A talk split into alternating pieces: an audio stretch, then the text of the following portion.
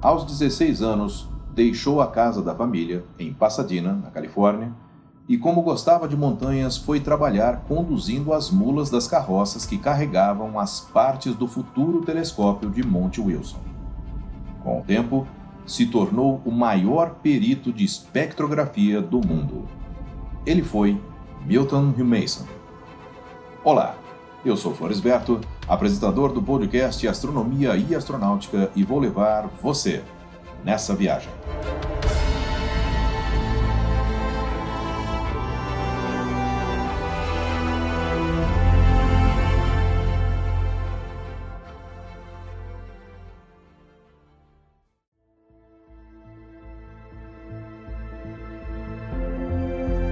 Fora o fato de trabalhar como tropeiro na construção do telescópio de Monte Wilson, e pelo fato de ter se apaixonado pela filha de um dos engenheiros do observatório, os antecedentes de Hugh Mason nada tinham de intelectual.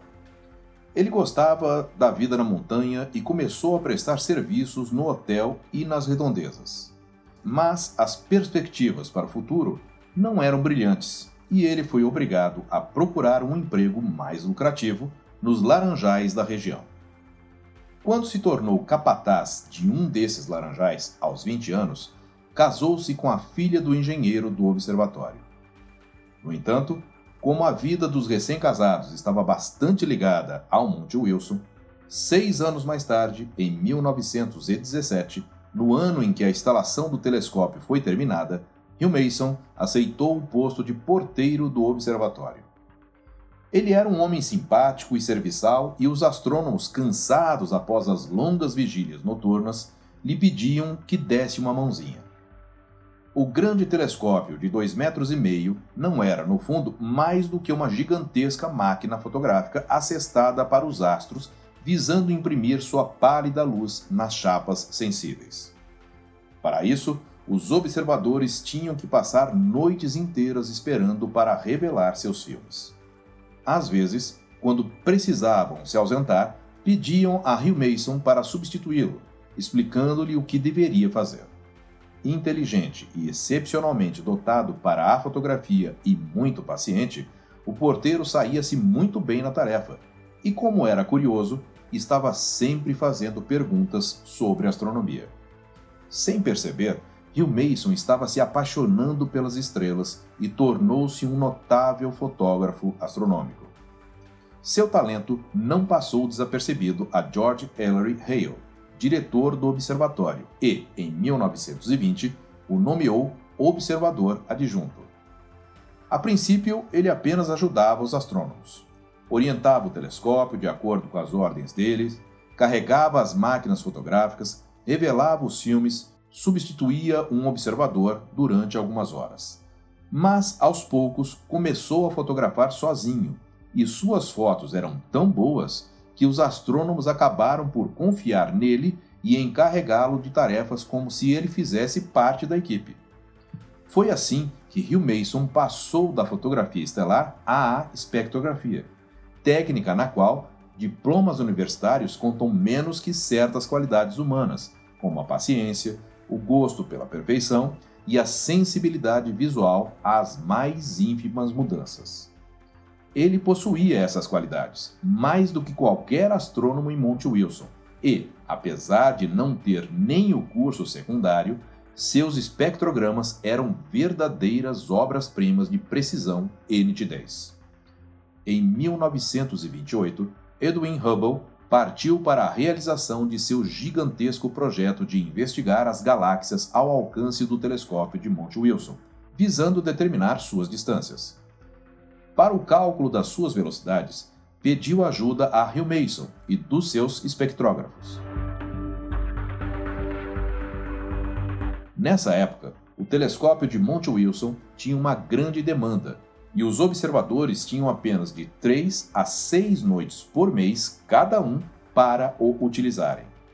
Hubble e Hugh Mason reservavam habitualmente as noites sem luar para a fotografia estelar, que exige escuridão total. Hugh Mason começou pelas galáxias mais brilhantes. Quando ganhou a segurança necessária, partiu para as outras. Terminado o trabalho, o filme era revelado no laboratório da montanha, enquanto Hugh Mason esperava ansiosamente os resultados. Às vezes ficava decepcionado, pois o espectro era demasiado fraco, fazendo com que as raias de Fraunhofer ficassem ilegíveis. Nesses casos, o trabalho tinha que ser refeito, talvez no mês seguinte. Quando a imagem do espectro era suficientemente nítida, ele a punha ao espectro padrão do Sol a fim de ver se as listas espectrais da galáxia eram desviadas em relação à sua posição normal. A análise precisa e definitiva era feita nos escritórios localizados no número 813 da Rua Santa Bárbara, onde Hubble e Hugh Mason passavam dias ou semanas inteiras inclinados sobre os instrumentos que aumentavam a imagem microscópica. Hugh Mason media com todo cuidado o desvio das listas espectrais e, de acordo com o redshift, calculava a velocidade da galáxia, ao passo que Hubble, por seu lado, determinava a distância. De 1928 a 1935, Hugh Mason mediu as velocidades de 150 novas galáxias.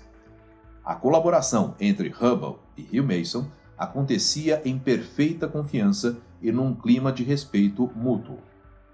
Apesar do sucesso e da glória, Milt, como era conhecido Hugh Mason, permaneceu sempre um homem humilde. Conhecia seus limites, prova de que era um homem inteligente, e durante toda a sua vida lamentou não ter feito estudos universitários. Ele aceitava de bom grado a ajuda dos colegas quando eram necessários conhecimentos de física e matemática. Tinha também dificuldades em escrever, e a redação de seus artigos científicos custava-lhe bastante trabalho, embora tenham marcado época na história moderna da astronomia. Cercado de grandes cientistas, Hugh Mason era um homem sem vaidade pessoal nem qualquer ciúme. Milton Hugh Mason morreu em 18 de junho de 1972, aos 80 anos, na cidade californiana de Mendocino. Eu sou Floresberto, produzi e apresentei este podcast Astronomia e Astronáutica. Até a próxima viagem.